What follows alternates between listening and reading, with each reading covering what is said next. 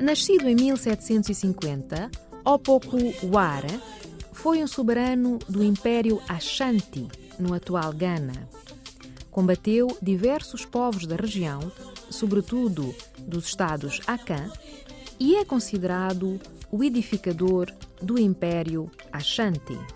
Opoku Ware faleceu em 1750.